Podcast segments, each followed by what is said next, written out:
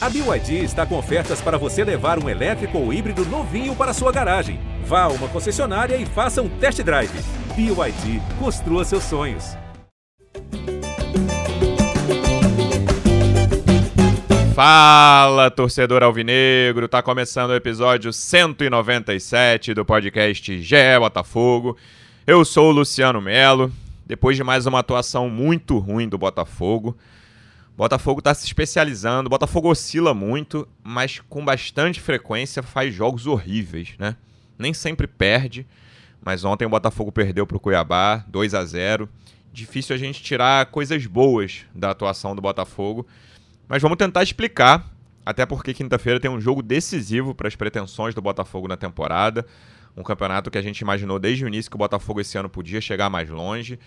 O sorteio ajudou, todo mundo comemorou quando o Botafogo pegou o América Mineiro, mas o Botafogo precisa escalar uma enorme montanha para se classificar e ontem não deixou a torcida animada. Vamos tentar entender o que aconteceu. Estou recebendo aqui um dos repórteres que cobrem o dia a dia do Botafogo no GE. Como é que você está, Taiwan Leira? Seja bem-vindo. Fala, Luciano, tudo bem? Olá também ao, ao DEP e a torcida alvinegra que está acompanhando mais um episódio. É, como você disse, né, cara, é, o Botafogo, ao mesmo tempo que faz uma campanha ali é, dentro do esperado, né, de meio da tabela ali no Campeonato Brasileiro, que é o que é, todo mundo dentro do clube já vinha dizendo desde o início da temporada que seria o objetivo, ao mesmo tempo é, sofre alguns baques, algumas derrotas assim que vão minando a confiança do, do torcedor, né, por mais que os resultados coloquem ali o Botafogo dentro de uma normalidade, né, pelo menos no previsto, alguns resultados, algumas pancadas doem bastante. Ontem foi mais um dia desses. É, complicado essa quantidade de pancadas. A gente não espera. Eu, pelo menos, falo por mim, não esperava isso nesse campeonato. Esperava uma oscilação, mas acho que está mais para baixo do que para alto dentro dessa oscilação e a gente vai tentar entender. Estou recebendo aqui direto do Pantanal, aproveitando a segunda-feira para passear, descansar a cabeça, representante do Botafogo no projeto A Voz da Torcida do canal Setor Visitante no YouTube. Como é que você está, Pedro Depp? Seja bem-vindo. Fala aí, Luciano. Fala, pessoal. Tô aqui no lugar da moda agora, né? Só se fala em Pantanal é isso. no Brasil inteiro, né? Vim aqui aproveitar né, esse pós-jogo é num lugar que eu ainda não conhecia, muito bonito, né? Tem a pausa para o almoço a gente grava o podcast do GE. Vamos falar sobre esse jogo de ontem, de ontem, né? A derrota frente ao Cuiabá cara, assim, foi uma derrota que não me deixou tão irritado como, por exemplo, a do América. É, acho que mais ou menos está no script. A gente fez dois jogos agora seguidos fora, né? Conseguimos três pontos, Bragantino e Cuiabá. E vamos ver se a gente também consegue é, essa remontada no jogo do, do América Mineiro na quinta-feira. Mas enfim, vamos falar primeiro sobre esse jogo aí. Um grande abraço aí para todo mundo. Também por aqui, nosso convidado quase fixo, o homem da corneta, sempre ansioso para ouvi-lo. Como é que você está, Rafael Barros? Seja muito bem-vindo. Fala Luciano, fala Dep, fala Tai, fala torcedor alvinegro. É, menos chateado pela posição do Botafogo no campeonato, menos chateado pelo que poderia ser uma derrota fora de casa para o Cuiabá por 2 a 0 algo absolutamente compreensível é, no, no, no, cenário normal, mas muito chateado pelas circunstâncias do jogo. É, é verdade que o Botafogo, quando tomou o segundo gol, já estava em frangalhos ali, sem dois jogadores expulsos, dois laterais mas ele começou a partida com o Cuiabá dando a, posse de bola para ele, a chance de ele ditar o ritmo da partida, e Luiz Castro demorou muito para perceber que não precisava daqueles três zagueiros e o Botafogo acabou pagando um preço muito caro num jogo que ele. Não vou discutir resultado aqui, se sairia derrotado, empate, vitória, enfim. Isso aí a gente já viu em outros jogos do Botafogo que nem sempre o desempenho é, se reflete em resultado, tanto para é, pro bem quanto para o mal. Mas o fato é que a gente viu um Botafogo é, durante boa parte do primeiro tempo, principalmente, inoperante quando ele poderia é, ter sido melhor. Então fica, eu fico alerta, e o principal alerta para mim, Luciano, fechando essa, essa abertura aqui. O Botafogo está com 21 pontos e a gente tem que fazer aquela conta, é, sobretudo de pontuação, é, pensando sempre nos 45. Então virar o turno com mais de 22 para poder ficar, pelo menos, não devendo ponto.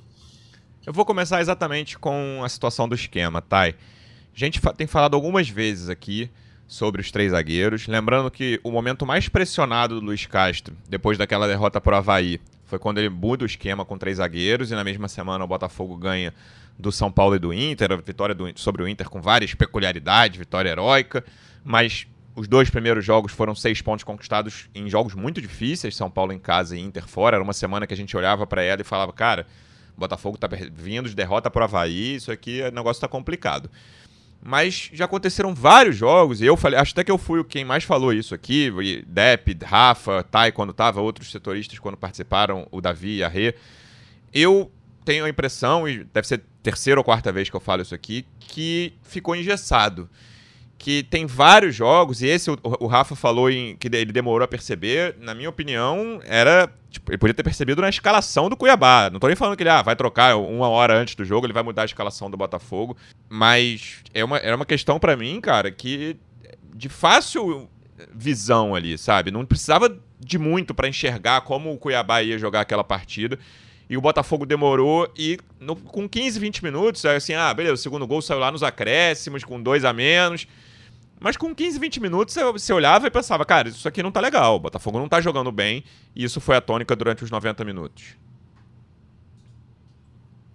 É, pois é, Luciano. O, o, o Botafogo parece que, e até ouvi o PVC falando isso ontem, é, o Botafogo parece, com o Luiz Castro, parece que chega com, com uma proposta assim bem, bem clara para o jogo, mas ao mesmo tempo é, parece que não consegue se adaptar é, a uma estratégia diferente que o jogo é, possa pedir. Né? Ontem deu essa impressão, é, o Luiz Castro até falou sobre isso depois do jogo.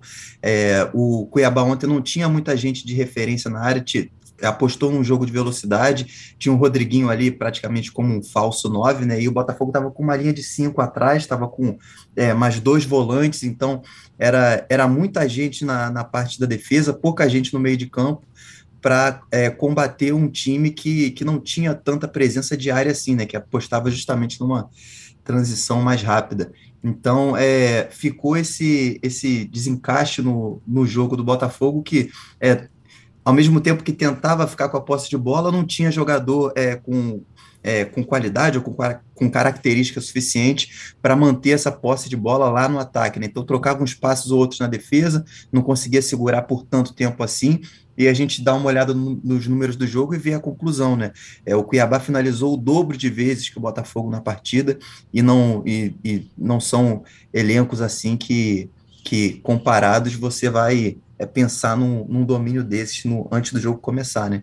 Então, é, eu acho que faltou, é, o Botafogo foi com um plano para o jogo, mas eu acho que faltou adaptar esse, esse plano ao, ao adversário e às condições que, que a partida foi apresentando ali, né? O Luiz Castro, na, na entrevista coletiva, ele disse que é, reconhece que o, que o Botafogo precisa de mais jogadores no ataque, precisa de mais presença ofensiva, ok mas é, ele alega que o elenco de hoje, com todas as lesões e com as contratações que ainda não chegaram, o elenco não apresenta para ele as, as alternativas para tornar o time mais ofensivo.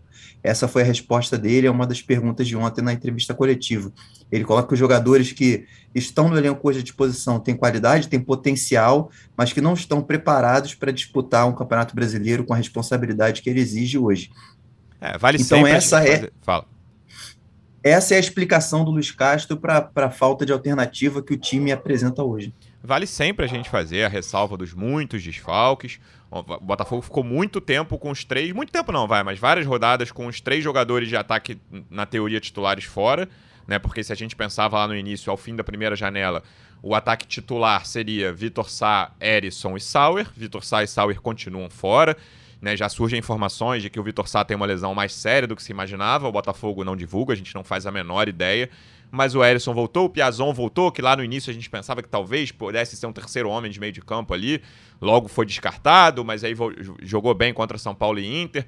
A gente imaginou que o Piazon pudesse voltar bem, tentar se firmar ali na posição. Não foi o que aconteceu. Mas ficando no esquema dos três zagueiros, Depp, com todas as ressalvas, principalmente dos desfalques que o Botafogo tem, você acha que está faltando adaptação? Você acha que tem que se insistir? Não, cara, eu gosto de um esquema para começar o jogo e depois muda. Como é que você enxerga isso nesse momento? Eu vou lembrar o que o Rafael disse no último podcast. Né? O Botafogo está nesse campeonato sobrevivendo. Né? O Luiz Castro também fala isso é, na entrevista coletiva. E dentro do que a gente tem no elenco, eu acho que foi uma solução válida, que até nos dois primeiros jogos o Botafogo foi bem, né, dentro dessa proposta que não foi a proposta que o Castro é, foi convencido a vir jogar no Botafogo, né? Assim, na, é, o Castro está tentando de uma outra maneira fazer com que a gente some o maior número de pontos é, para fazer um campeonato tranquilo. Então, assim, eu, é, é, compreensível. E a gente, se você for olhar o, o, o plantel, os jogadores que estão disponíveis, cara, não, não tem muito o que fazer mesmo, né? O pessoal fala, ô, oh, tá passando pano. Não... Mas, gente, você imagina só o treinador olha para trás e vê o Riquelme, o Jefinho, o Daniel Cruz, né? Jogadores assim que são muito jovens, né? Não estou também cancelando a carreira desses meninos, mas claro. não estão preparados para um, um, campeonato como é a Série A do, do, do brasileiro, né? Um campeonato muito difícil. Então, para o que a gente tem, eu acho que é o que dá para fazer. O Botafogo ainda vem sofrendo muitos gols, mas a gente conseguiu, nesse período aí, jogando com os três zagueiros, pelo menos alguns jogos, né? Bragantino a gente não sofreu, contra São Paulo a gente também não sofreu gol. O último jogo lá, na frente, tinha sido lá atrás, tinha sido contra o Flamengo, né? Que Gatito é, fez uma grande partida, defesas incríveis. Então, assim, acho que pro que tem, é, eu entendo, mas de qualquer forma eu concordo também com os amigos, com o Rafael, com o Tai, né? Que faltou né, o Castro sei lá, pelo menos durante o jogo ali, adaptar, tentar uma outra maneira, porque era basicamente bola para frente, Erison, se vira aí. Vai, ganha no corpo e depois também não tem ninguém para fazer uma tabela, né, para tocar a bola em profundidade, não tinha nada, era bola no Erison e seja o que Deus quiser. E aí, óbvio, o torcedor não gosta de ver isso, né? O torcedor quer ver um futebol é, mais bonito, mais eficiente até do que bonito. Nesse momento fica complicado com os jogadores que a gente tem, mas tá, tá, tá muito difícil, né? E aí já tem notícia aí, o Cuesta se machucou, né? A gente vai ter os desfalques para a próxima rodada contra o Atlético Mineiro, que talvez seja o melhor time do Brasil, ali ao lado do Palmeiras, né? É, e, cara, a gente vai ficar nessa aí, sobrevivendo até a segunda janela. Aí eu acho que a cobrança principal tem que ser é, no, no, na, na, administração do Botafogo, tanto no Texas quanto no Mazuco, para acelerar esse processo. Eu sei que é difícil, né? Você é, contratar jogadores que são caros, né? Que o clube dificulta a saída, mas tem que acelerar, porque é, abre no dia 18, no dia 20 contra o Santos, já era para estar tá todo mundo jogando. Né? Já era para estar tá todo mundo jogando para a gente conseguir, como o Rafael falou, fazer mais do que esses 22 pontos, né? fazer pelo menos 23 pontos, para não ficar devendo ponto nesse campeonato. Mas, dentro do que é possível, eu acho que é isso aí, Luciano. Tanto é que nesse último jogo eu nem saí tão irritado, né? diferentemente contra o Fluminense, contra o, o, o América Mineiro. É, acho que, que faz parte, né? ninguém gosta de perder. Lógico que você sai do estádio, né, triste com o resultado, mas o que dá para fazer, eu acho que está dentro da expectativa, dentro do que o clube, dentro do que esse elenco pode oferecer. É, meu ponto é até é mais essa sequência, fala. Não, perdão, só para completar esse argumento rapidinho, ontem a gente vê o banco, né, e o único jogador é, é ofensivo que o Botafogo tinha com alguma experiência era o Chay, o restante eram, eram os garotos que o, que o Depp já comentou, né, é, e quando o Luiz Castro finalmente abriu mão dos três zagueiros, que é a principal crítica a ele no jogo de ontem, é, para colocar mais um jogador de frente, que no caso foi o Chay, o Botafogo teve as duas expulsões, então não deu nem para a gente saber como que o time se comportaria e se de fato responderia melhor é, com essa mudança ali da, da formação, né? Então fica também esse registro. E outra coisa, Thay, aí você vai, substitui, coloca e não melhora, pelo contrário, piora. É, não tem muito o que fazer aí com esse time mesmo. É, meu ponto é mais sobre a sequência, cara. O jogo do Cuiabá no vácuo também não me irrita tanto assim. Mas é uma sequência de quatro jogos: Fluminense, América Mineiro, Bragantino e Cuiabá, que são, na minha visão, dois atropelamentos contra Fluminense e América Mineiro. Não achei que o Botafogo foi atropelado nem contra Bragantino, nem contra Cuiabá. Mas foram duas atuações muito ruins também. Assim, de ver, assim, com um time mais qualificado, ainda que com muitos desfalques e com mais disposição, essa é uma lembrança, é uma diferença clara, mas sinceramente, nesses jogos eu lembro do Botafogo de 2020. Um Botafogo de 2020 com mais disposição, tá? Em termos de nível, de como o time tá jogando, qualidade de bola em campo, eu falo, cara, não tem nada aqui, o Botafogo não tá conseguindo mostrar nada nessa sequência. O jogo do Cuiabá no vácuo, ah, me irrita tanto assim? Não, não me irrita tanto assim. Mas eu acho a sequência muito ruim, cara. São quatro jogos que, assim, eu não imaginava ver essa sequência nessa temporada. E aí, Rafa, eu queria entrar nessa divisão de responsabilidades contigo. O Depp acabou de falar, cara, tem que cobrar o Texor, tem que cobrar o Mazuco. A gente estava falando de esquema com três zagueiros aqui. Perguntei inicialmente ao Depp, perguntei ao Tai sobre isso. Como é que você divide as responsabilidades sobre essa sequência ruim? E é curioso porque você olhando a tabela, o Botafogo tem, você falou de ponto, você Rafa falou de pontuação. A posição do Botafogo na tabela é super controlada. A gente falou de décimo lugar antes de começar, né? Quando, antes de começar o brasileiro, a gente falava olhando, falando, ó, eu botaria o Botafogo em décimo lugar antes dos reforços da segunda janela. É exatamente onde o Botafogo está hoje, faltando três rodadas para acabar o primeiro turno e faltando só uma rodada para a janela abrir, né? O Botafogo só tem mais um jogo de, de Campeonato Brasileiro antes da janela. Mas a pontuação é perigosa mesmo. São 21 pontos em 16 jogos. O Botafogo precisa pelo menos mais uma vitória aí nesses últimos três para ficar. Vamos 25, vai. Uma vitória e um empate para chegar ali pra, com 50 pontos. 25 e né, fazendo a mesma campanha no segundo turno com 50 pontos. Nessa divisão de responsabilidade, como é que você bota dirigentes, né? Aí eu tô botando, obviamente, o dono do futebol do clube, o Textor Mazuco, o Luiz Castro, jogadores, tem até departamento médico nisso também. Como é que você divide isso? Luciano, é, eu sinto que falta um pouco de clareza, um pouco de transparência em relação ao que acontece no Botafogo hoje. Para mim, esse é o maior problema. A gente tem uma dificuldade de acesso à informação muito grande. Essa foi uma primeira provocação que eu fiz, até o Tai vai lembrar, um podcast que a gente fez até que você estava de folga, e no finalzinho eu perguntei, eu falei, como é que tem sido desde que o Textor chegou, essa questão do acesso à informação, ah, porque eu tenho sentido que está faltando. Por exemplo, é, o Matheus Nascimento, até pouco antes do jogo, a gente acreditava que ele poderia estar disponível, e de repente sai a informação de que ele tinha dores e que foi poupado, né, e a coisa não ficou muito clara do porquê. A gente já falou de outras oportunidades em que a gente não tinha essa clareza sobre quem estava disponível, ou por exemplo, falando da, da questão do Vitor Sá, há quanto tempo que ele está fora e a gente não entende as reais possibilidades, quanto tempo que demora. Então, assim, a, é, a gente está tirando uma fotografia muito ali, o instantâneo do jogo de ontem, do jogo contra o Cuiabá, identificando que o Castro poderia ter mexido antes, identificando também que faltavam opções no banco de fato, mas isso faz parte de um processo maior, um processo que vem desde a da montagem do elenco, e o Botafogo optou por não montar um elenco eminente, é, eminentemente nacional, né, eminentemente nacional, de jogadores é, de prospecção de mercado, uma prospecção natural que qualquer time na situação do Botafogo faria,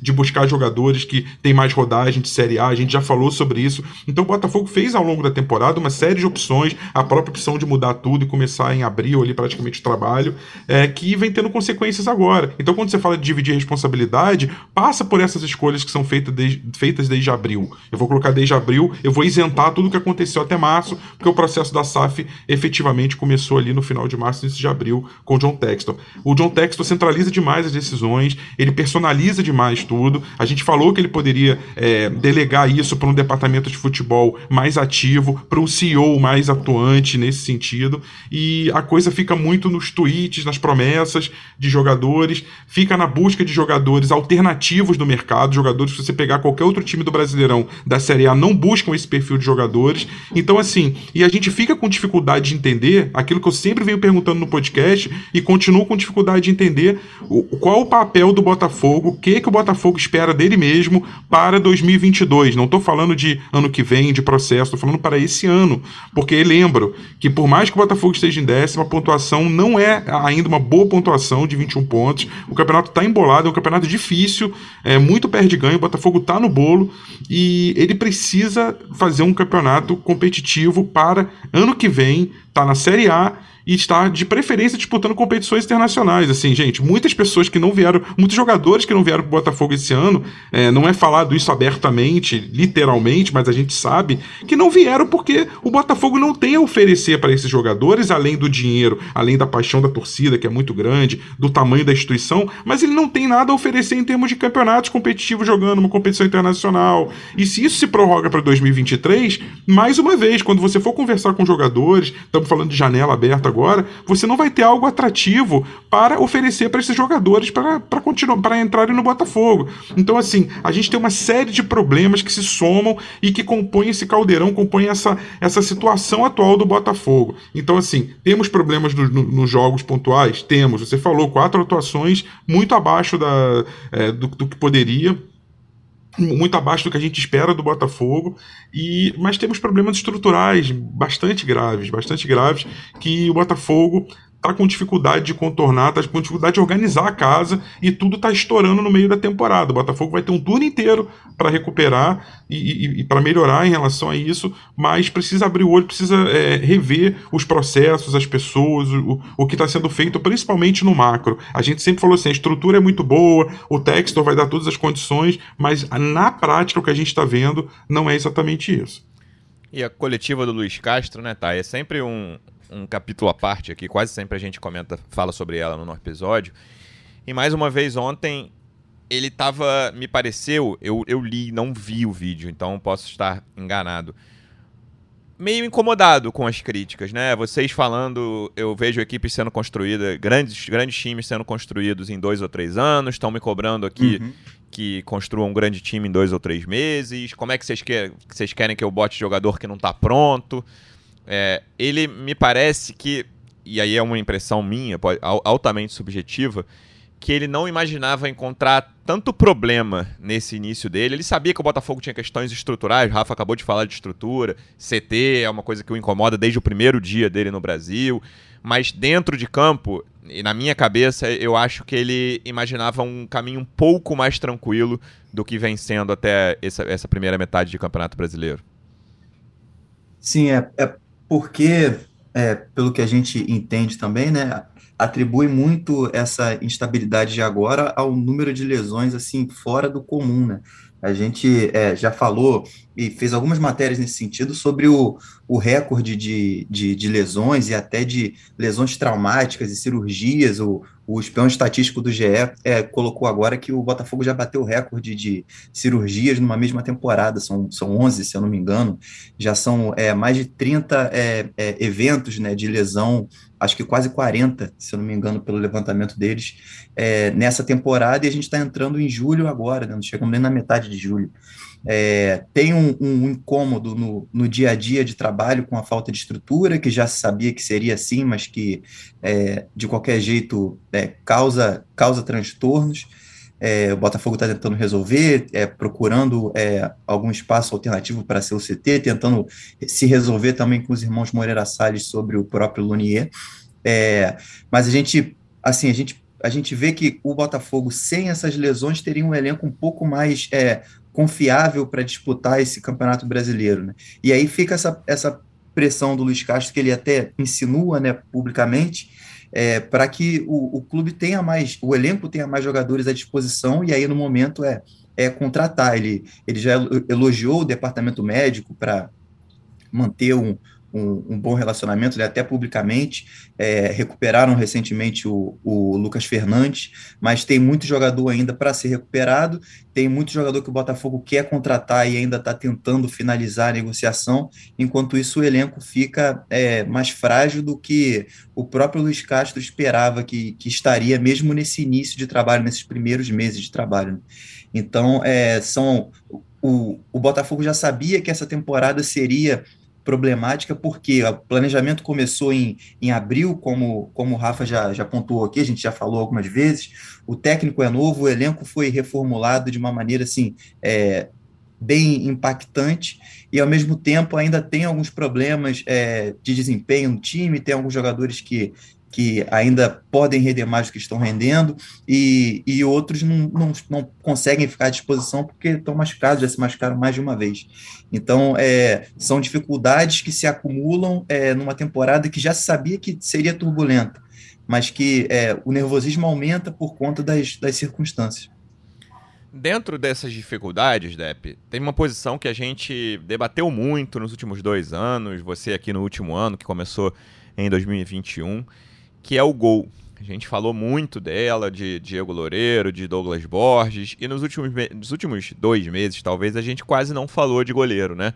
Gatito fez grandes jogos, você já mesmo citou a partida contra o Flamengo, que ele foi o melhor em campo, já fez outros grandes jogos nesse início de brasileiro. E ontem dá para dizer que ele falhou em três gols, né? O jogo foi 2 a 0 e dá para dizer que ele falhou em três gols, teve uma noite muito infeliz. E aí eu queria saber como que você trata o gol pensando em janela.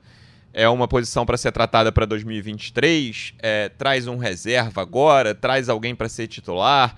Como você, se você estivesse na cadeira do Mazuco, Depp, como você trataria o gol na janela de transferências? eu já teria contratado antes. A gente falou muitas vezes aqui, né? Goleiro e um centroavante. Né? O Botafogo precisava Sim. antes da, da, do fechamento da primeira janela, porque é, jogar só com o Matheus Nascimento e o Erisson era arriscado, né? E a gente teve um jogo que o Vinícius Lopes teve que ser improvisado, alguns jogos em que não tem reserva, né? Então o goleiro acho que também é a mesma coisa, porque quando o Gatito não pode jogar, porque está na seleção, ou porque está lesionado, ou porque está suspenso, a gente tem dois goleiros muito inseguros, né? tanto o Diego quanto o Douglas Borges. Né? Não tem a confiança da torcida. E o Gatito ontem teve uma noite infeliz, como você disse, e acontece, faz parte do futebol.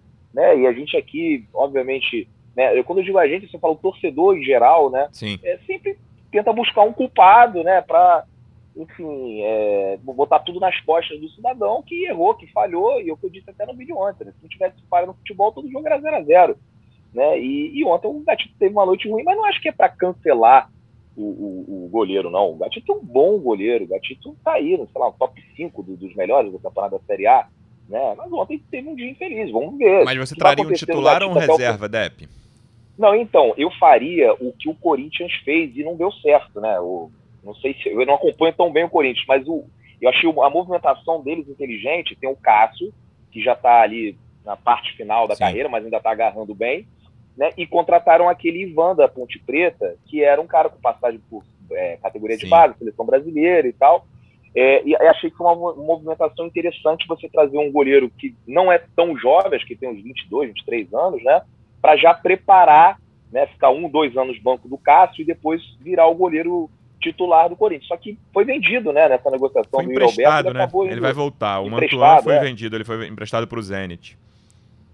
Pois é, e aí foi emprestado para o Zenit, ou seja, não sei se o Corinthians também não, não, não gostou dele, né? E tem, tem, tem um outro goleiro jovem lá deles também, que é muito bom, né? Mas acho que seria mais ou menos o que eu faria, né? Tem muita gente que fala sempre, rede social, né? Que tem de torcedor que gosta de dar palpite com relação à, à contratação, né? Brincadeira. E falam muito, por exemplo, daquele goleiro do, do esporte, né? Maílson, Maílson. tem ali uns 25 uhum. anos e tal. É, não estou dizendo que é para contratar o Maílson, mas assim, eu, eu queria que o Botafogo trouxesse um cara desse, assim, 25, 26, para pegar o, o, banco do Gatito até o final do campeonato, ou no, na temporada seguinte também, já preparar um, um, o nosso futuro é, guarda-redes, como diria o Luiz Castro, para o futuro. Acho que seria uma movimentação interessante da nossa parte. E tem que contratar, cara. Agora, se o Mazuco também quiser contratar o, o goleiro do Bayern de Munique, tá tudo certo também, não precisa trazer o, o goleiro do esporte, não. Eu aceito o Neuer, né? O precisa muito. É, aceito o Neuer, lógico, pô. Mas é, sem contratar nessa janela não pode faltar um goleiro, porque eu confio no Gatito, mas ele pode ser convocado, pode se machucar, e aí os outros dois, meu amigo, haja coração. Aí depois, no final, a culpa é do técnico. É, tem, que ter, tem, que ter, tem que ter opção, né, Lúcio? Ô, Rafa, é curioso que as necessidades vão se acumulando, né? Eu lembro quando a gente entrevistou o Mazuco aqui no podcast, deve ter um, um, mês e meio, mais ou menos. Ele falava, eu lembro, eu falei assim, ó, se eu disser que o Botafogo vai contratar cinco reforços na janela, eu vou errar por muito, ele vai errar não. Dando a entender que seria, seria em torno de cinco reforços nessa janela agora que abre semana que vem. Pouco depois, duas ou três semanas depois, o Textor já falou numa entrevista que ele queria oito jogadores para serem titulares. E provavelmente o gol nem estava nessa conta, né? Porque a gente imagina o Gatito, pelo menos até o fim do ano, sendo titular do Botafogo. Mas com o passar do campeonato, as coisas. Várias coisas não estão andando, né? Não vou dizer que o Botafogo todo não está andando, mas várias coisas estão aquém do que a gente imaginava e, e as necessidades vão se acumulando. Então eu já não acho impossível, por exemplo, chegar em 10 reforços, será? 7, 6, 7 para serem titulares mas quem imaginava cinco há dois meses atrás, hoje já pensa num número maior dessa, de reforços nessa janela. Então, Luciano, eu acho que aí tem um, tem um conceito muito equivocado que a gente tem que tomar muito cuidado para o torcedor não embarcar nessa furada. E a gente acompanha o futebol há muitos anos, tá? E eu não estou falando de Botafogo, não. É, o torcedor tem a ilusão de que quando abrir a janela, vai abrir uma, um baú mágico de que, que, vários jogadores vão vir para o clube e esses vários jogadores vão entrar no time, vão, como um passe de mágica, fazer o time começar a jogar muito melhor e a partir daí o Botafogo vai ter todos ou grande parte de seus problemas resolvidos. Isso não é verdade. É, o Botafogo fazendo um exercício aqui bem de imaginação, se ele contratasse aí três jogadores de nível internacional que nunca jogaram juntos e colocasse para jogar, ele demoraria pelo menos umas seis, sete rodadas para poder que esses jogadores tenham um, um, entendimento do sistema tático, da maneira, da mecânica de jogo do Botafogo. Eu não estou dizendo aqui que ah, o jogador, sei lá, um pega um Rames Rodrigues que teve na mira em algum momento. Se ele chegasse, ele seria barrado pelo Vinícius Lopes ou pelo Chay ou pelo Lucas Fernandes. Não estou dizendo isso. Eu estou dizendo é que para o Rames Rodrigues, como exemplo, jogar o que ele joga, desenvolver o potencial dele, ele teria que entender primeiro futebol brasileiro, Série A, os gramados do Brasil, a forma como os juízes apitam, o que o Luiz Castro quer, o ambiente do Botafogo, o que, é ir pro Lonieri voltar. Então, assim, pe pequenas coisas que o torcedor não coloca na conta às vezes. Então, é, assim, é importante ter um otimismo sim em relação à janela, mas a gente não pode botar na conta da janela, Luciano, é, a, a resolução dos problemas do Botafogo. A gente tem que acertar casa nos problemas estruturais que são maiores e que estão no dia a dia do Botafogo também. Não são problemas que você vai resolver daqui a um ano. Tem questões muito urgentes que precisam ser é, acertadas no, no, no, hoje, no amanhã. E o Botafogo precisa olhar com mais carinho para o próximo jogo, isso é muito importante. O Botafogo precisa focar. Ah, por exemplo, vou te dar um exemplo: joga contra o América Mineiro. O que, que o Botafogo quer desse jogo? Ele acredita que dá para classificar? Com o elenco que ele tem, com o desgaste que isso vai gerar, ele, ele vai entrar focado com o time titular, tentando dar 110% para meter 3 a 0 levar para os pênaltis do jogo com o América? E qual é o outro jogo? Ah, não, aí depois ele vai pegar o Atlético Mineiro. Pô, ele vai pegar o Galo, com já que o Galo deve ter um time misto, não deve jogar com, com força máxima, mas é o Atlético, é um, é um time que tem elenco. Então, assim, o Botafogo precisa planejar o jogo seguinte, ele precisa ter um, um, uma, uma mira dos, das próximas partidas. Em relação à janela, todo mundo que vier é bem-vindo. É, você pode ter 5, 8, 10 reforços. Se você for botar na ponta do lápis, o Botafogo precisa quase de um time inteiro. Não é que o time, esse time seja ruim, mas que com o time inteiro ele conseguiria liberar alguns jogadores do elenco, ou para o time B, ou, ou por empréstimo, jogadores que não têm tem condição de estar no, no, no banco do Botafogo hoje, gente. O, o, Castro tem razão quando ele fala isso. Mas não tem, não tem condição. O Botafogo está tendo que é, ir para relacionar certos jogadores que ele não relacionaria. Agora, repito, é, janela, essa altura do campeonato, literalmente, a gente usa muito essa expressão no sentido metafórico, mas eu vou usar no sentido literal. A essa altura do campeonato, virada de turno, o Botafogo não vai resolver seus problemas com a janela. Não vai sequer mitigar seus problemas com a janela da maneira como se imagina.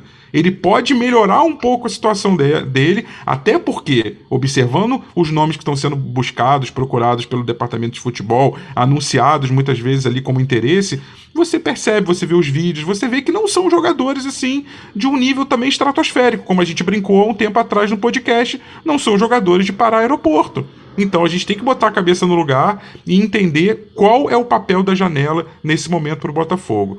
É solucionar problemas pontuais? É aumentar o elenco? O que, que a janela vai fazer? E, e onde que o Botafogo tem que atacar principalmente? É na gestão do dia a dia, é na questão do DM, departamento médico, é, é, é em questões pontuais de, treina, do treinamento, do sistema tático, da forma de jogo e do planejamento dos, das próximas partidas. Entender o que, que o Botafogo quer e como que ele vai jogar. É isso. Para mim é simples. E tem umas sinalizações de janela também. Vou falar uma coisa aqui que talvez o torcedor alvinegro não vá curtir. Lá no, quando contratou o Patrick de Paula, a gente falou num geral aqui que achava um valor alto para um jogador, nas características dele, tudo bem que é um jogador muito jovem, mas que vinha perdendo espaço. E eu acredito que a negociação com o Luiz Henrique, por melhor que seja o Luiz Henrique, se forem condições muito fáceis de serem atingidas, eu acho mau negócio pagar 8 milhões de euros pelo Luiz Henrique daqui a um ano, quando vier a obrigação de compra. Não é obrigação, né? É uma opção, mas ao que tudo indica, com condições muito fáceis de serem atingidas. O Botafogo não pode atuar no mercado por vaidade. Esse, é meu ponto principal. E do jeito que a coisa se desenhou, claro que essa é uma impressão minha, eu não consigo cravar com certeza absoluta. Eu acho que a contratação do Patrick de Paula foi por vaidade, pra gente, tipo, Botafogo dar um golpe no mercado na primeira janela. Olha só, eu tô trazendo um jogador do atual bicampeão da Libertadores, jogador que era reserva, beleza, mas que participou das duas finais, jogador importante, tratado como revelação. E agora a questão do Luiz Henrique, olha só, o jogador que estava negociando com o meu maior rival, meu maior rival não quis pagar os 8 milhões. Eu, hoje, Botafogo, consigo pagar 8 milhões de euros num jogador que é, foi revelado aqui, tem uma história no Botafogo, estava mal no Olympique de Marseille, mas pode ajudar. Eu acho que o Luiz Henrique vai ajudar no Botafogo, mas não acho que valha 8 milhões de euros. Esse é o meu ponto principal. E Botafogo, na minha visão, não deve atuar por vaidade no mercado, deve atuar para endereçando problemas que o elenco tem para serem resolvidos. Falando então dessa janela, Thay, Botafogo tem três jogadores certos: Marçal, Carlos Eduardo e Luiz Henrique. É isso? É isso. Tem um já anunciado e dois acertados que que estão por pela burocracia, pelo menos é o que a, a nossa apuração e de outros colegas também aponta. É, sobre o Luiz Henrique, eu, eu, acho, eu acho o seguinte, aí até mais uma percepção do, do que informação. É, a gente ainda está se acostumando com, com esse novo Botafogo, né? A gente precisa perceber qual de fato vai ser o, o, o nível de, de investimento que, que esse clube vai, vai mostrar no mercado nos próximos tempos, porque é, 8 milhões de euros, que é, é o, o valor que a transação do Luiz Henrique pode chegar é, ao final, se ele cumprir as metas, enfim, é o, é o máximo que o Botafogo, é, é, pelo que a gente apurou, é, pagaria nessa, nessa negociação após o período de empréstimo. 8 milhões de euros para é, para um clube é, bilionário, que a gente vê muito mais, com muito mais frequência no futebol europeu, é um valor para se pagar em revelações, de fato.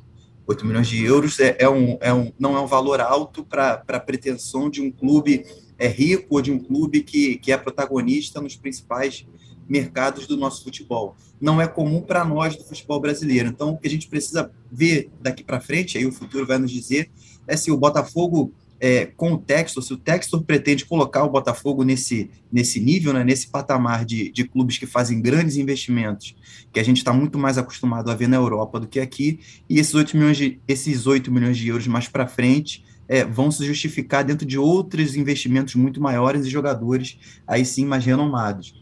Então, é, eu fico com essa dúvida. Eu, pela nossa experiência de futebol brasileiro, eu acho muito dinheiro para o Botafogo dar em um jogador que, que não chega com a, com a certeza de ser uma solução, até porque é um jogador muito jovem, 20 anos.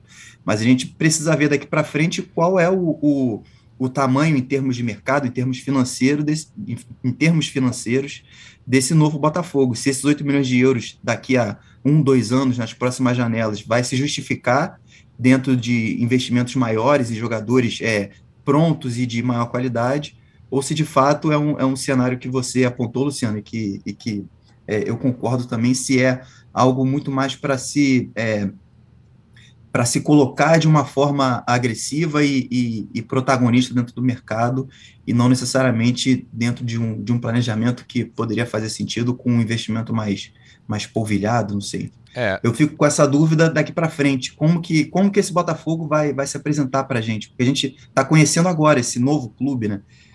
Eu não tenho muita dúvida, cara, de que o Botafogo vai ser capaz de fazer investimentos desse porte, né? A não ser que as coisas mudem muito. A minha questão nem é essa. A minha questão é que você até olhando a lista de maiores contratações da história do futebol brasileiro, o mercado né, no qual a gente está, do qual a gente está comentando agora, os principais caras, e, e, aí tem uma questão de cotação, de atualização de mercado muito grande. Mas eu vou abrir, abrir aqui as, as listas. É, vamos lá. Pedro, Gabigol, os jogadores mais caros da história do futebol brasileiro. Pedro, Gabigol, Arrascaeta, Teves, Gerson, Vitinho, Damião, Pato.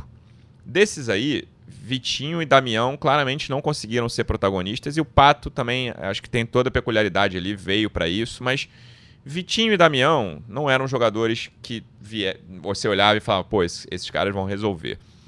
Os outros, minha questão é, eu acho que qualquer clube do futebol brasileiro, eu estou incluindo aí Flamengo, Palmeiras e Atlético Mineiro, os três mais ricos atualmente, para pagar 8 milhões de euros num jogador, ele espera que esse jogador seja, vamos lá, no mínimo um dos 20 melhores atuando no Brasil. No mínimo, tá? Acho que, acho que tem que estar entre os 10, idealmente. Mas o Flamengo, tô até nessa lista que eu li aqui, tem paga acima disso, pensando que esses caras vão ser os 10. Por exemplo, o próprio Pedro não conseguiu fazer isso ainda, que lidera a lista, ser um dos 10 melhores jogadores atuando no Brasil. E eu, pelo que eu conheço do Luiz Henrique, claro, é um jogador que ainda tem muito a se desenvolver. Eu não acho que o Luiz Henrique seja capaz de ser um, dos 15 ou 20 melhores jogadores atuando no Brasil. Opinião minha, se eu estiver errado, a partir do momento que ele estiver aqui no Botafogo e voar e decidir um monte de jogo, serei o primeiro a dizer estava errado, foi um dinheiro bem. Vai, vai ser, né? Porque o Botafogo ainda não vai pagar agora 8 milhões de euros nele. Vai ser um dinheiro bem investido no meio de 2023, se ele for um dos 10 ou 15 ou 20 melhores jogadores atuando no Brasil. O que, que você achou dessa contratação específica, Dep? E mais amplamente, o que, que você tem achado dessa movimentação a uma semana da abertura da janela? Não, eu tô contigo também. Né? Acho que o Luiz Henrique, nesse momento, né, pelo que ele mostrou ou não mostrou na França, eu acho que ele não vem para ser é, um dos 20 melhores jogadores do Campeonato Brasileiro. Mas é o que o Tai também falou, né? é o que se paga na Europa. Um jogador da idade dele, com é, o potencial que ele tem, vai custar isso aí, em torno de 6, 8 milhões de euros. E o Botafogo talvez ainda tenha que pagar um pouquinho mais caro, porque é, a gente, como bem repetido aqui várias vezes, né, a gente não tem a Libertadores para oferecer para esses caras. Né? Então, a gente vai ter que pagar um pouco mais, vai ter que convencer né, com, com o dinheiro. Então, imagina quanto é que ele deve estar ganhando de salário. Será que vai justificar também? Não sei, mas é, desde o início eu falo que eu não sou o contador do John Textor e eu não faço a menor ideia de qual é o orçamento que a gente tem para a contratação. Se fosse o Botafogo antigo, né, que, enfim, a gente só tivesse dinheiro é, vindo da televisão, né, do patrocinador e tudo mais, aí eu falo assim, pô, é um absurdo, né? Vai gastar 8 milhões de euros né, num jogador que enfim, já passou por aqui, foi vendido e, e não rendeu lá fora, né? Porque se o Luiz Henrique tivesse ido bem numa série, ele não teria voltado agora pro Botafogo, né? Não estaria voltando pro Botafogo agora. Mas é isso, eu não sei quanto que tem o John Textor para gastar. Né? O Carlos Eduardo, jogador que está vindo, eu não conheço, acho que ninguém conhece, ninguém viu, só um cara que seja tarado aí por aposta e fica vendo jogos aí perdidos aí do Oriente Médio para ter assistido o jogo. O DVD dele é fantástico, né? Eu falei, assim, meu Deus, o Botafogo tá trazendo o Pelé.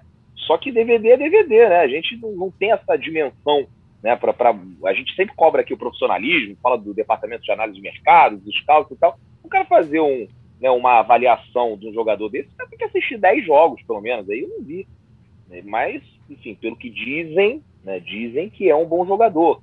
Né? Falam muito aí também, né, contratação do, do argentino, né, o Orreda, não sei em que pé está essa negociação, mas os números são bons, confesso que também não assisti. São. Tem um jogador aí, até o Rafa estava falando de, de, fechar aeroporto, né? Eu acho que o Matheus Pereira, que também tem muita gente especulando aí, falando que o Botafogo está interessado nele, esse daí seria realmente um reforço mais diferenciado. Esse eu acho que viria para cá sendo um dos 10 melhores do Campeonato Brasileiro, pelo que ele mostrou lá no futebol inglês, até me espantou. Falei, meu Deus do céu, porque eu imaginei que ele, sei lá, saísse do West Bromwich para ir pro, pro Everton, pro Tottenham, e foi uhum. jogar lá na Arábia, os caras pagaram 18 milhões de euros, um absurdo. Esse eu acho que seria um, um reforço realmente de fechar o aeroporto que seria com certeza um jogador que iria desequilibrar aqui no futebol brasileiro. Mas eu não sei se a gente tem grana para trazer, né? 18 milhões de euros é diferente de, de 8 milhões, é. né? de 2, de 6, que a gente vem pagando. Então é, é, é um mistério, né? O Botafogo é, acha até que isso aí não tem que ser divulgado, né? Quanto que tem para gastar. Mas a gente fica meio perdido. Né? Não sabe se o jogador está machucado, não sabe quanto tem para contratar, não sabe nada. Não é tudo uma surpresa. Vamos ver depois dessa janela. A gente só vai poder comentar depois, se no final das contas o Botafogo gastou todo o dinheiro que tinha num jogador como o Luiz Henrique, aí a gente vai falar, pô, Texo, de repente podia ter, ter feito um, um, melhor mercado. Agora, se contratar o Luiz Henrique por 8, dá 18 no Matheus, é, contrata um centroavante pagando 10, o torcedor vai ficar feliz e, e, o dinheiro provavelmente vai ter sido bem gasto para reforçar o elenco. Como é que estão essas duas negociações, Thay? Orreda e Matheus Pereira? É, o Matheus é, é, realmente uma, uma negociação muito difícil, porque na temporada passada, né, uma temporada atrás, o, o Al Hilal gastou essa grana toda que o, que o Depp falou aí, é, na época eram, eram 110 milhões de reais, se eu não me engano, na cotação da época de agosto de, de, de 2021. Então é muita grana, foi um investimento alto que, o, que, o, que o Al Hilal fez, ele tem um contrato longo lá ainda, e a esperança do Botafogo, é, esperança é, ainda é, modesta, meio tímida, é conseguir um empréstimo por ele, até pela vontade do atleta que, que gostou do, do projeto. Ele conhece o Luiz Castro porque passou anos e anos é, atuando no futebol de Portugal. É, e ele gostou do, do projeto que o Botafogo tem a, a oferecer e de atuar no futebol brasileiro.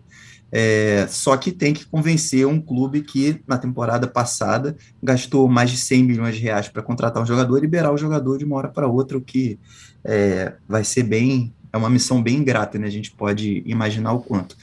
O, o Orreda é mais, é, é mais fácil ou, ou, menos difícil a negociação, porque é, o Botafogo é, tem, um, tem, um, é, tem um poder maior de convencimento e um poder maior financeiro em comparação com, o Godoy Cruz, que é o clube hoje é, do Orreda. O, o Godoy Cruz, se eu não me engano, tem 50% dos direitos dele e o Racing tem outros 30%. É, o Botafogo já está conversando ali para comprar é, a maior parte desses direitos, com um empréstimo, com contratação de uma compra de parte dos direitos agora e uma quase obrigação pelas metas mais é, modestas também, viraria daqui a um ano, é, compraria mais um percentual. Então seria um modelo é, um pouco mais é, para frente, mais parecido com o que fez com o Luiz Henrique. É, o Godoy Cruz não está querendo liberar agora porque é um jogador chave para eles, é o principal jogador do time, foi recém-promovido a, a, capitão, é, ontem fez gol contra o River, deu passe para gol, fez, fez um jogaço. Ele estava uns joguinhos ali é, de, de, jejum, mas ontem ele, ele fez um gol e se destacou e, e é um jogador chave para eles. Então o presidente não está querendo perder esse atleta no meio da temporada. Só que o, o jogador já deixou claro para a diretoria de lá que quer vir para o Brasil, ele vê como como um passo à frente na carreira importante sair do mercado argentino, vir para o Brasil, até pensando em se instalar aqui, ou até numa, num, num possível, é, numa possível passagem para depois ter uma experiência europeia também. É um jogador de 23 anos, é, é, é meia, pode jogar pelo lado do campo também, então é, é um atleta, acho que é, comparado com o Matheus, é um, é um jogador mais viável. É, e, e pessoas que participam da, da negociação é, disseram que é possível que tenha um desfecho nessa semana ainda, um desfecho positivo. A gente está esperando essa, essa resposta para poder atualizar, mas a princípio é uma negociação que avança melhor do que a do Matheus. A do Matheus é, me parece mais, mais um sonho, um desejo, do que algo que possa se tornar de fato realidade pelas cifras envolvidas, mas também não é de se descartar. E o Botafogo procura mais jogadores também para jogar ali, principalmente é, nesse campo ofensivo, né? Procura um centroavante que é um novo alvo é, ainda não foi revelado, desde que o Zahavi não, não aceitou vir para cá. É, já contratou um defensor, que é o, que é o Marçal, então a gente está esperando para ver quais são os próximos movimentos. Tá, o, o, Botafogo também precisa de volante, está contratando alguns, alguns volantes, está estudando é, promover alguns garotos também da base, do time B que estão se destacando. Então precisa encorpar esse elenco, principalmente do meio para frente, e os movimentos são, são por aí, pelo menos é o que a gente teve acesso até agora. Rafa, Nessa janela, Luciano, só, é, ah, então, só ia falar sobre, sobre, sobre essa complementando. Henrique e sobre a janela em geral. É, então, eu, sobre janela em geral, eu sinto falta da gente é, de estar tá procurando também o caminho do meio, tá? A gente está falando de ou atletas que podem vir da base, que possam, que, que possam compor a partir do próprio elenco. Você tem ali o time B, que eu acho difícil abastecer, e está falando de atletas que a gente é, não conhece tanto, que estão sendo prospectados lá fora, é, gente que nunca jogou Série A ou que saiu do Brasil muito cedo. É, eu sinto falta e, e, espero que o Botafogo nessa janela olhe com carinho para o caminho do meio, que na verdade é o caminho que a maior parte dos clubes vai seguir. O Botafogo ser um, um player, um jogador, vamos botar assim, que, que, que, ele joga aquelas mãos, brincando, né, com, vamos brincar com o jogo, se fosse um jogo de pôquer aqui, ele, ele jogar com as mãos mais baixas também. Jogar com aquilo que todo mundo tá jogando também. E aí eu não falo de pegar jogador ruim, não. Mas jogador que já atuou na Série A, que conhece a realidade do futebol brasileiro, que viveu o dia a dia do Brasil há menos tempo. É, eu sei que tem a regra dos seis jogos, isso dificulta muito. Tem muita gente que já é, ultrapassou em clubes que estão jogando a Série A, e aí você não consegue tirar o jogador de outro clube. Mas você pode olhar com o mercado, mercado, com carinho para outro tipo de jogador que o Botafogo até hoje não olhou, desde abril praticamente. É, uma, das, uma das exceções foi o Tietê, né? Que oportunidade de mercado, mas muito pouco. E o Botafogo pode, nesse mercado, usar um pouco do orçamento que ele tem, do dinheiro que o Textor dispõe, Não para fazer só extravagâncias, nomes que você tem que procurar o DVD da pessoa, ir lá fora, olhar nos Emirados Árabes, olhar no, no Catar, enfim, mas também jogadores que a gente conheça, que você fala. É, vou, vou, dar um exemplo aqui, tá? Um, que eu tava, tava vendo ali ontem o, bole, o Boleiragem né, com, com o Roger Flores e ele tava com o Luan Pérez. Eu não tô dizendo que é um jogador que tem, tem que ser. Mas o Luan Pérez eu conheço, o Luan Pérez jogou no Santos, outro dia tava no Olympique. Tá, jogador, é, ah, de repente é um valor muito alto, mas assim, jogadores desse tipo, que o Botafogo anuncie e que a gente fala assim, poxa, legal, eu lembro desse cara, o Luiz Henrique é um exemplo, é, só que o Luiz Henrique tem a questão do valor, do quanto ele vale e do quanto que ele pode entregar. Quando eu olho o Luiz Henrique, que hoje o Botafogo tá querendo, é muito próximo do Luiz Henrique que saiu do Botafogo e isso me incomoda. Para eu pegar o Luiz Henrique de volta, eu queria ver o Luiz Henrique com alguma evolução técnica, tática, física, um Luiz Henrique diferente. Por exemplo, se o Botafogo tivesse trazido na época, tá, fantasiosamente falando, o Vitinho quando o Flamengo pegou. Porque quando o Flamengo pegou o Vitinho, eu sei que o Vitinho que o Flamengo pegou é diferente do Vitinho que saiu do Botafogo. Eu sei que o Gerson que o Flamengo pegou é diferente do Gerson que saiu do Fluminense. Eu não vejo que o Luiz Henrique que o Botafogo está procurando por esse valor seja tão diferente do Luiz Henrique que saiu do Botafogo. Isso que me incomoda mais. É, acho que esse é um ponto que a gente vai observar, esses primeiros jogos do Luiz Henrique. Como aconteceu com o Patrick de Paula, ele vai. tem essa responsabilidade do preço, né? O Patrick, tudo bem que o preço dele ainda não foi colocado em prática. O Patrick, o Botafogo já pagou uma parte de cara. Não é o caso, ele chega com empréstimo com ob opção barra obrigação de compra. E vamos ver como é que ele vai render. Só pra gente fechar, Thay, sobre patrocinador master, né? Era uma coisa que fazia tempo que o Botafogo estava buscando fechou com a Blaze, que a Blaze é um cassino online conhecido e uma casa de apostas bem pouco conhecida, né? É, até o Instagram deles tinha, tinha, dois, tinha dois posts só, o terceiro foi o, o anúncio com do Botafogo. É, mas vamos ver que, como é que vai ser essa parceria e a camisa não está mais limpa. Tudo bem que ontem só o gatito, né? Mas o Botafogo estava buscando havia algum tempo, depois que o Textor rompeu com todos os patrocinadores. Esse patrocinador master e anunciou no fim da semana passada. É, pois é, ontem teve um, um problema, o Botafogo foi surpreendido pela, pela arbitragem da partida, é, o patrocinador foi anunciado no dia anterior, então, é, segundo o clube, não houve tempo hábil para para estampar todos os uniformes, né? O clube esperava jogar com o uniforme 1 lá, sempre jogou, é, das vezes que jogou, jogou com o uniforme 1 lá, então não tinha se planejado para estampar também um, uniforme ali que seria usado só de forma emergencial na cabeça deles é, mas é um, um, um, patrocínio que, que é, a gente também, como a gente não, não tem tantos acessos assim, ao orçamento, a gente não sabe qual é o, o, o impacto desse patrocínio é, no, no Botafogo, é, é, na grana que o Botafogo vai ter para investir, não só em elenco, não só jogadores, mas também na estrutura e no clube de maneira geral. Né? A gente vê, então, é um primeiro movimento de é, de identificação do, do, do texto, é, querendo se identificar com uma marca. O Botafogo já tinha um patrocínio no, no, no braço, que continuou com uma marca de, de relógio, e agora também faz um, um patrocínio com uma casa de apostas importante é, é, em uma marca internacional. Né? Então, é, é, é interessante a gente analisar, principalmente pela escolha do texto de, de é, de colocar o Botafogo junto dessa marca. A gente tinha essa expectativa de saber qual seria né, o perfil da empresa, qual seria o tamanho da empresa que o Textor escolheria nesse momento agora que o Botafogo não precisava mais, entre aspas, né, passar o chapéu no mercado para conseguir patrocínios, para pagar contas é, muito urgentes. A gente tinha é, essa curiosidade de saber quais seriam as marcas que o Textor é, gostaria de ver alinhadas ao Botafogo. A gente teve uma primeira prova ontem, sexta-feira, na verdade, e ontem a gente viu em campo. Dep, antes de fechar, quero que você fale sobre Botafogo e América Mineiro. No seu vídeo de ontem, achei que você está confiante. Qual é o seu sentimento de momento? Lembrando que o jogo é quinta-feira, 9 horas da noite, no Newton Santos. E se você estava em outro planeta duas semanas atrás, o América ganhou o primeiro jogo por 3 a 0